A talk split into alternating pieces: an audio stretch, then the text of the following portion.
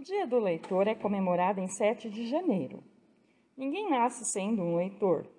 O interesse pela literatura é algo que se desenvolve no ser humano através dos anos, a partir de influências positivas relacionadas ao ato de ler. O hábito da leitura é importante para exercitar as capacidades de comunicação, interpretação e de cognição das pessoas. Para celebrar a data, o público será convidado a descobrir costumes de ontem de hoje ao redor do mundo, por meio da leitura desse tópico no livro O Guia dos Curiosos de Marcelo Duarte. Eu me chamo Lília e faço parte da equipe da Biblioteca da Fábrica de Cultura de Vila Curuçá. Costumes de ontem e de hoje ao redor do mundo. Na Roma antiga, as estátuas eram feitas com cabeças removíveis. Assim, a cabeça do homenageado poderia ser retirada facilmente e substituída por outra. Nessa época, era considerado sinal de liderança nascer com o nariz curvado. A tradição grega de quebrar os pratos depois das refeições teve início há 4 mil anos. É uma maneira de mostrar desapego pelos bens materiais e alegria nas festas. Durante uma refeição, os gregos procuram perceber o alimento por meio da visão, do olfato, do tato e do paladar. Ficaria faltando o sentido da audição, que eles suprem com o barulho da quebra dos pratos. Além disso, os rapazes aproveitam um estardalhaço para atrair a atenção das garotas. A tradição foi proibida porque os estilhaços dos pratos vinham machucando as pessoas que dançavam. Hoje, em muitas tavernas, as pessoas atiram flores nos dançarinos. Em países como Inglaterra, Índia, Austrália, Nova Zelândia, Japão e África do Sul, os motoristas dirigem pela esquerda. O costume vem da época dos duelos de cavalaria. Para enfrentar seus oponentes, os participantes carregavam as lanças com a mão direita tem mais: se um homem cruzasse com um estranho em uma estrada estreita, o mais sábio seria deixá-lo passar pela direita, porque assim se poderia sacar a espada facilmente caso houvesse uma tentativa de ataque por parte do desconhecido. A tradição acabou sendo mantida no ato de dirigir. Em Sri Lanka, mover a cabeça de um lado para o outro significa sim. Para cima e para baixo quer dizer não. O aplauso existe há cerca de 3 mil anos.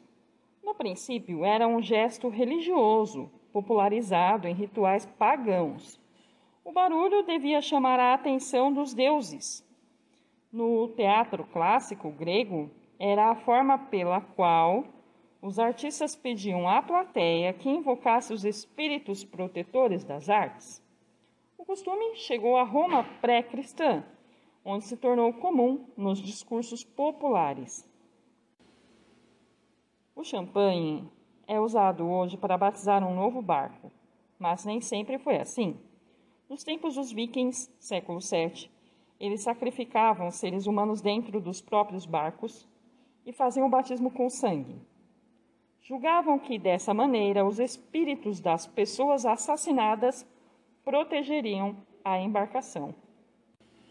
No Palácio de Versalhes, durante o reinado de Luís XIV, era a falta de educação bater à porta com a mão cerrada. O certo era bater com o dedo mindinho da mão esquerda. Por isso, todos deixavam a unha desse dedo crescer mais do que as outras. Quando dois cavalheiros queriam selar um acordo, no Japão medieval, eles urinavam juntos. Em vez de um pacto de sangue, era um pacto de xixi. Na mesma época, uma mulher encontrada sozinha numa sala com um homem que não fosse seu marido era imediatamente condenada à morte. Na China antiga, os médicos só eram pagos depois que os pacientes se recuperavam. Quando um dos pacientes morria, colocava-se uma lanterna na porta da casa do médico. A cada morte de paciente, uma nova lanterna era acrescentada. No Congo, algumas tribos tinham a preocupação de amarrar com força o cadáver antes de enterrá-lo. Segundo a tradição, isso evitava que os mortos andassem e voltassem para incomodar os vivos. Harakiri é o termo japonês que significa cortar-se o ventre. O tipo de suicídio de honra teve origem entre os samurais na Idade Média. Na Turquia, dos séculos 16 e 17, quem fosse pego tomando café era condenado à morte. Como surgiu o aperto de mão? O aperto de mão era a forma pela qual um deus concedia seu poder a um dirigente terrestre. Isso está gravado em diversos hieróglifos egípcios, em que o verbo dar é representado por uma única mão estendida. Os historiadores acreditam que o homem primitivo, que andava sempre armado, estendia a mão para mostrar a alguém que não portava armas e desejava a paz. Mas o aperto de mão é um costume que teve origem nos duelos com espada da Idade Média. Os adversários, por exigência do regulamento, eram obrigados a fazer uma saudação especial. O cumprimento, antes do início da luta, era um abraço. Com medo de um golpe traiçoeiro, os rivais decidiram mudar o protocolo e trocaram o abraço por um forte aperto de mão.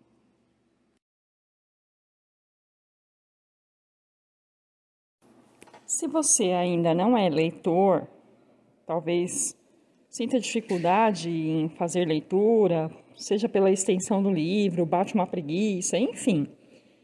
O livro Guia dos Curiosos de Marcelo Duarte é bem legal porque ele traz vários fragmentos então é uma leitura muito curta, muito rápida e realmente é legal porque destaca várias curiosidades pelo mundo, pela tecnologia, pelos inventos, enfim.